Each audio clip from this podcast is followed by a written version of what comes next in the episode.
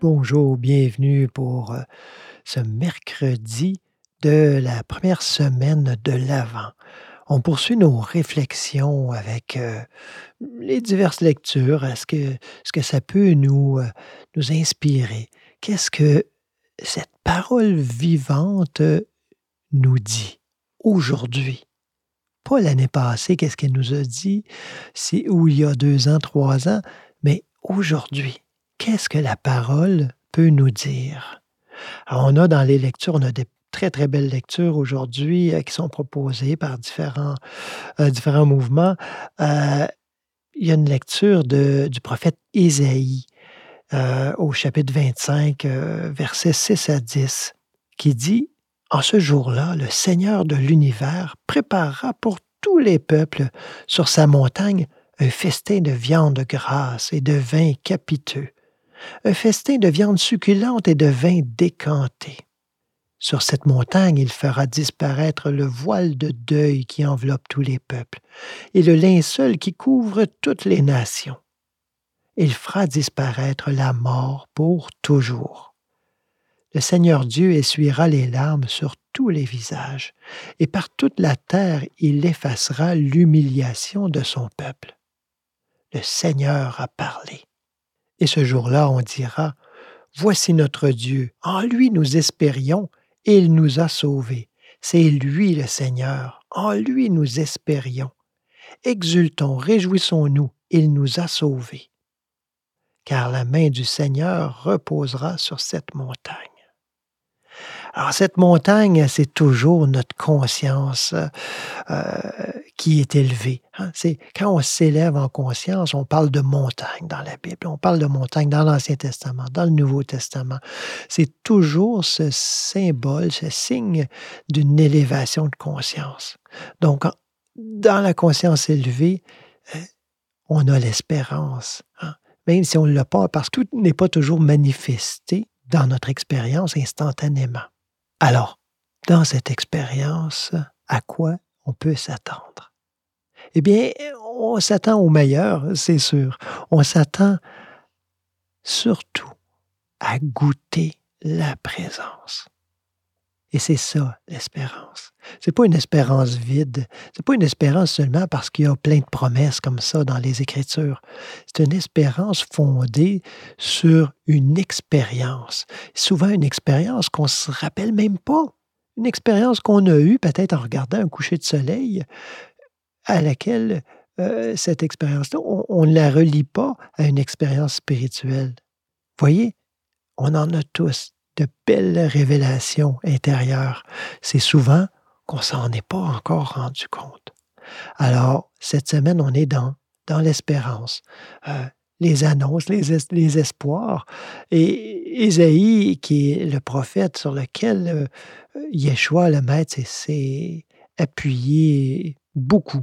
J'allais dire le plus, mais je ne peux pas prétendre ça, mais il, s'est beaucoup appuyé sur ces écrits-là. Ça a été une grande, grande inspiration pour lui. Alors, hier, il y avait euh, une lecture, j'en ai pas parlé, mais il y avait une lecture euh, d'un évangile, je ne me, souviens plus euh, la référence exacte, où Yeshua appelle les disciples. Hein, le premier appel des disciples. Il dit, venez, suivez-moi. Laissez vos filets. C'est gros, ça. On ne réalise pas l'ampleur de cette demande, de, cet appel. Laissez vos filets. Ça veut dire laissez vos métiers, laissez votre famille, laissez votre réputation, laissez votre, ce que vous pensez être votre gagne-pain, etc., etc. C'est immense. Ils laissent leur filet à l'instant et le suivent. Vous voyez, ça se peut que ça soit arrivé comme ça historiquement, euh, euh, d'une façon très manifeste. Et ce l'est probablement arrivé comme ça. Mais ça continue d'arriver. Et ça arrive à tous et chacun. Tous ceux qui sont sur la voie ont cet appel à un moment ou l'autre.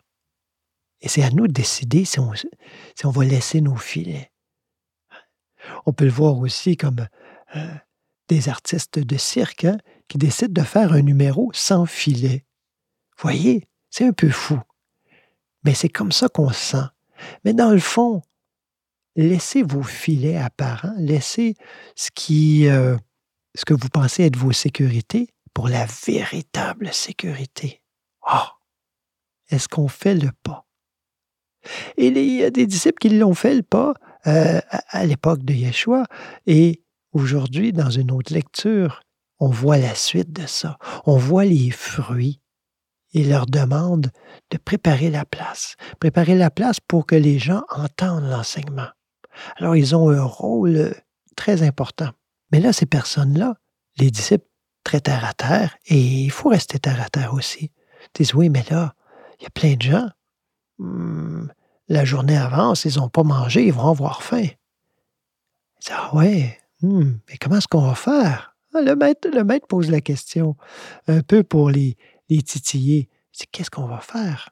Et les disciples sont un peu embarrassés, puis ils se disent oh, ben même si on avait tant d'argent qu'on n'a pas, même si on avait ça, on n'arriverait pas à nourrir euh, euh, la majorité. On n'aurait même pas le temps d'aller au village, aller chercher ce qu'il faut. Donc, le maître, encore une fois, fait appel à la folie intérieure, hein? C'est-à-dire cette folie de se tourner. Encore une fois, c'est encore de laisser les filets. Il dit, OK, qu'est-ce que vous avez? Qu'est-ce que vous avez? Et ça, c'est important. Qu'est-ce qu'on a? On commence à verser avec ce qu'on a. on a quelques pains, quelques poissons, amenez-les. Et il dit, vous allez les nourrir. Alors, la conscience Christ, elle, multiplie et la conscience individuelle, bien incarnée, nourrit. Alors, je nous invite aujourd'hui à voir qu'est-ce qu'on a, qu'est-ce qu'on a dans notre maison, qu'est-ce qu'on a, euh, avec quoi on peut commencer à verser. Hmm? Et vous pouvez, euh, si vous le souhaitez, tout simplement faire une belle méditation avec la lecture du psaume 23, hein, celui qui commence par Le Seigneur est mon berger, je ne manquerai de rien. Alors je vous invite à le lire très très lentement, à le méditer, à le mâcher. Vous allez voir, c'est une très très belle et profonde méditation. Bonne journée et à très bientôt.